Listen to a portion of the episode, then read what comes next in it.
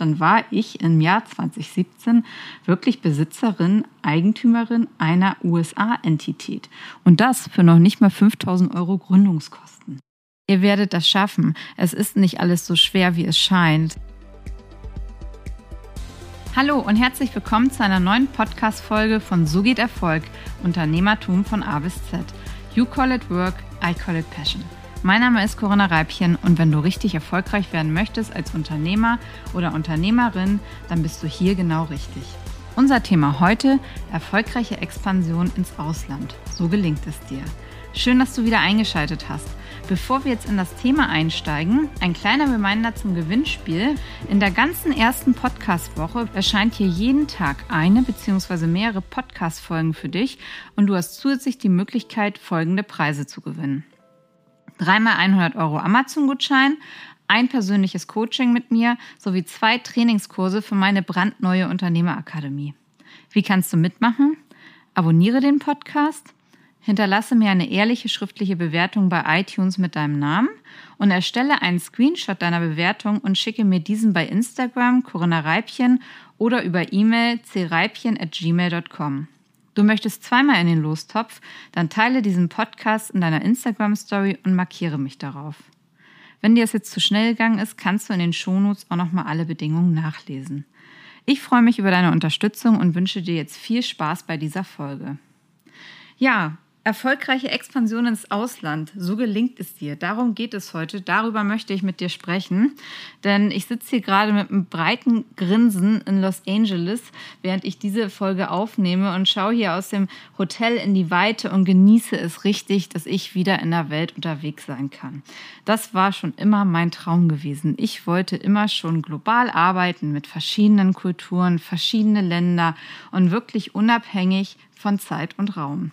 So, das wurde aber ganz lange erstmal gar nichts, denn bis vor fünf Jahren ähm, äh, war ich, wie gesagt, in einer Angestellten-Tätigkeit ähm, in Deutschland verhaftet. Vielleicht mal für Projekt im Ausland gewesen, aber Business in einem Land, anderen Land aufzubauen, ähm, dass das ging halt nicht. Das war gar nicht machbar in der Angestellten-Tätigkeit.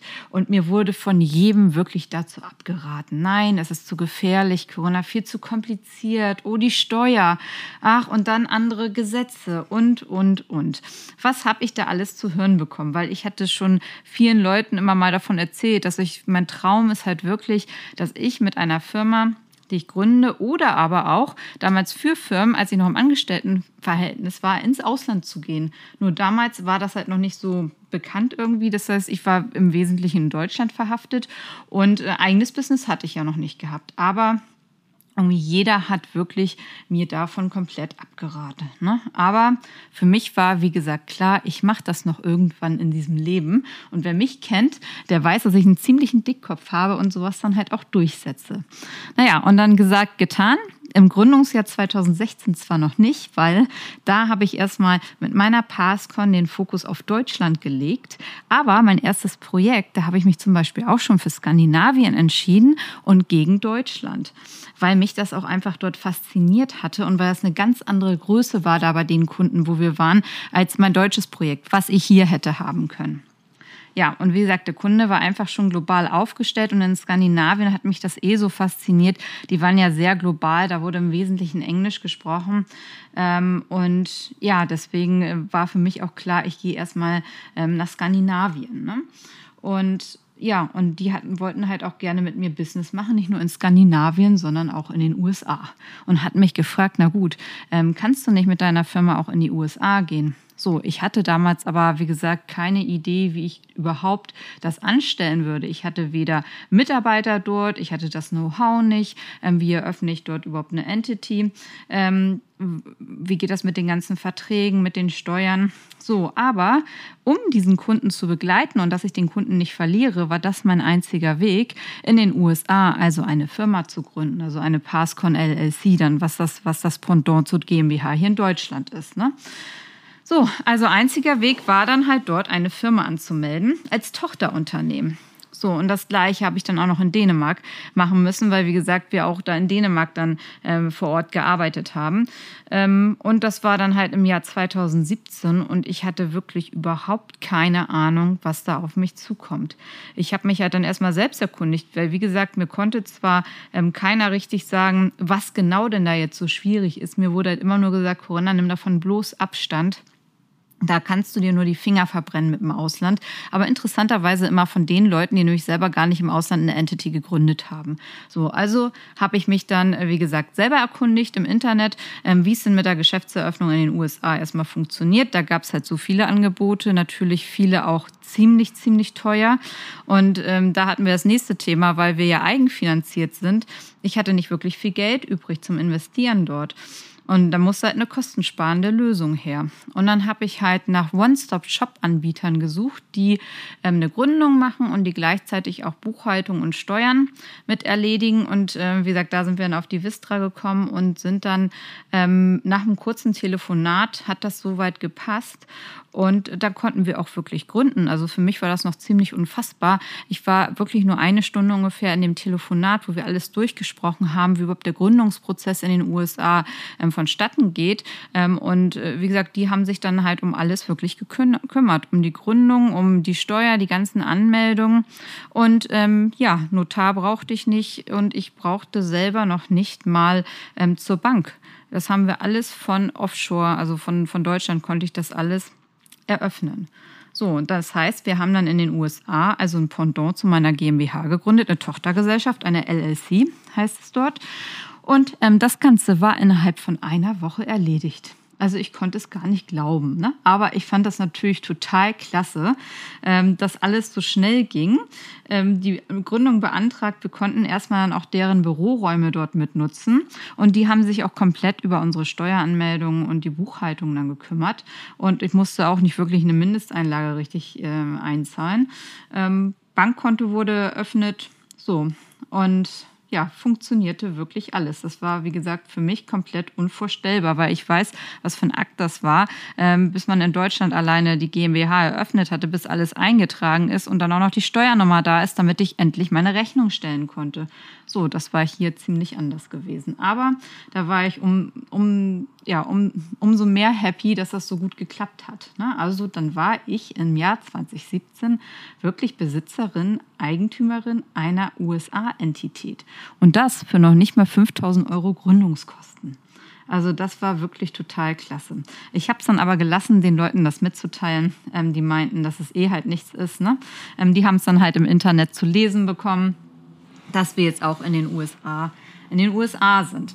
Ja, und dann konnte ich halt wirklich noch mit meinem ESTA-Visum rüberfliegen und habe die ersten Mitarbeiter eingestellt in den USA. Es war halt für mich wirklich halt ein Traum. Ne? Ähm, das fehlte dann halt noch, aber dann habe ich halt dort ein kleines Team eingestellt, die auch sofort dann mit auf dem, ähm, beim Kunden halt mit abrechnen konnte. Das heißt, ähm, da sind dann halt auch keine größeren Kosten erstmal mit auf mich zugekommen. Die haben beim Kunden vor Ort gearbeitet. Ja, und dann ähm, hatte ich das nächste noch äh, vor Augen, ein E2-Investitionsvisum.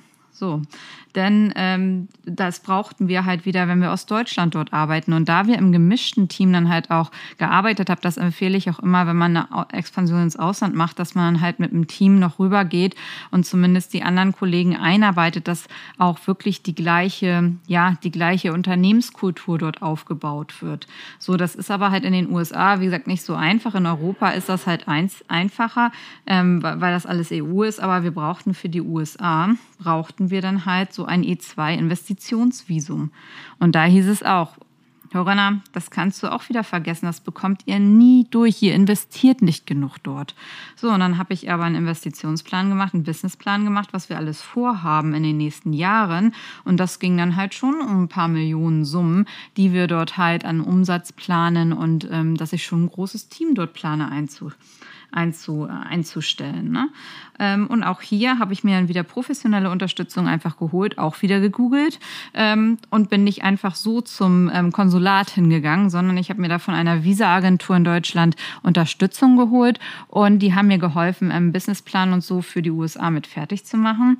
Und dann bin ich also zum, mit den Anträgen zum Konsulat hin und habe mich dort vorgestellt, habe ähm, denen äh, berichtet, was wir planen, ähm, dass ich dort lokal Arbeitsplätze schaffe, wie viel wir planen, Umsatz dort zu machen.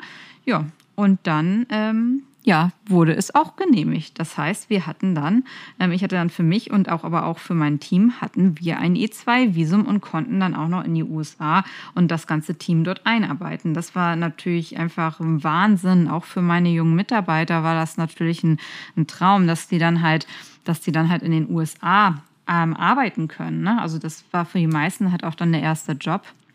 Ja, aber das war halt auch, muss ich sagen, USA war auch dann mit das das ähm, zumindest auch von den Arbeitsgenehmigungen natürlich nochmal mit das schwerste Land. Ähm, lassen wir mal die Schweiz außen vor. Aber ansonsten hat halt einfach jedes Land da halt seine Besonderheiten. Aber ich empfehle immer, wenn, wenn ihr ins Ausland expandiert, auf jeden Fall mit dem, ähm, mit dem Team rübergehen zum Einarbeiten. Und dann ähm, lasst euch halt bitte nicht sagen, dass etwas halt nicht geht. Ne? Wenn dann immer nochmal wirklich mal selber gucken.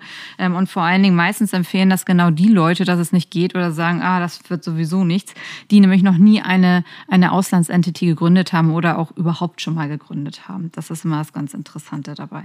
Aber wie gesagt, jedes Land hat seine Besonderheiten. Wir haben Dänemark in einem Tag gegründet und alles wirklich auch wieder ähm, online und ohne Notar.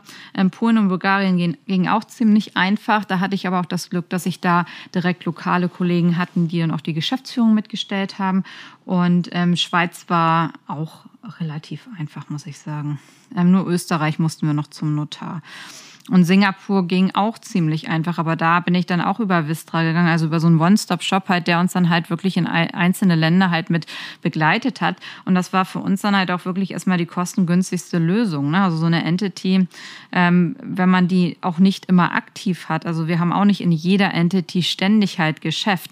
Wir haben auch einige kleinere Entities im Ausland, wo wir dann mal vielleicht ein Jahr kein oder nicht so viel Business haben, aber dann die Running-Costs, die sind im Monat vielleicht 500 oder 1000 Euro. Also es ist auch nicht viel, was man da monatlich dann an Kosten mit ähm, aufarbeiten muss. Also dass das geht wirklich. Und ähm, deswegen, ich habe dann halt, also so waren wir dann halt aber auch nach drei Jahren wirklich in der Lage, ähm, für unsere Kunden waren wir eigentlich einfach super aufgestellt. Wir konnten die dann halt wirklich rund um den Globus ähm, betreuen. Und äh, wie gesagt, ich wusste ja genau, was sind die Schwachpunkte auch meiner Konkurrenten. Und die Internationalisierung und da die Schnelligkeit zu behalten, das war auf jeden Fall eins der Schwachpunkte, weil natürlich in großen Organisationen, da muss man sich komplex abstimmen. Da sind nachher vielleicht auch die ganzen Transfer, diese Verrechnungspreise, die man festnetzen muss, wenn man mit Mitarbeiter ins Ausland schickt, das ist wahrscheinlich auch alles komplizierter. Und wir waren ja komplett schlank aufgestellt. Meine Teams haben länderübergreifend super gearbeitet. Und das wurde dann halt auch mit zu einem unserer USPs. Ne? Also wenn es hieß, in 14 Tagen seid ihr in den USA, fangt an, dann sind wir in 14 Tagen da halt auch angefangen. Also es war einfach eine Schnelligkeit, die wir, die wir begleiten konnten und, und auch teamübergreifend, länderübergreifend, ähm, was einfach uns dann halt wirklich ähm, hervorgehoben hat. Ja, und, und die Länder, die habe ich mir dann halt nach der, einmal zum einen danach ausgesucht, was so ein bisschen Nischenmärkte sind, was nicht ganz so ähm, beliebt ist. Also ob es jetzt ähm, in Skandinavien ist oder teilweise in Österreich haben wir noch eine Entity. Ähm, oder dann natürlich auch nach dem Global Reach. Also ich brauchte auf jeden Fall Standorte ähm, London, New York, Singapur, dass wir da erstmal gut aufgestellt sind, weil das sind dann halt die Zentren, wir sind im Finanzdienstleistungsbereich, wo einfach auch dann viel drüber abgewickelt wird. Das heißt, da konnte ich dann schon schon mal auf jeden Fall an den starken Standorten mit eigenen Entities ähm, glänzen. Und zudem habe ich dann halt, wir haben ja Outsourcing Center in Polen und Bulgarien.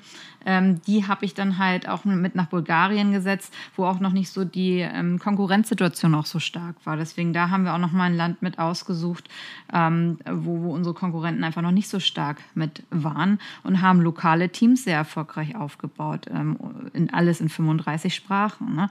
Und wie gesagt, die Unterhaltskosten 500.000 Euro, wenn man wirklich, ähm, wenn man wirklich ähm, dort keine Mitarbeiter hat zuerst, äh, das geht eigentlich. Das ist wirklich nicht, nicht, nicht zu teuer aus meiner Sicht.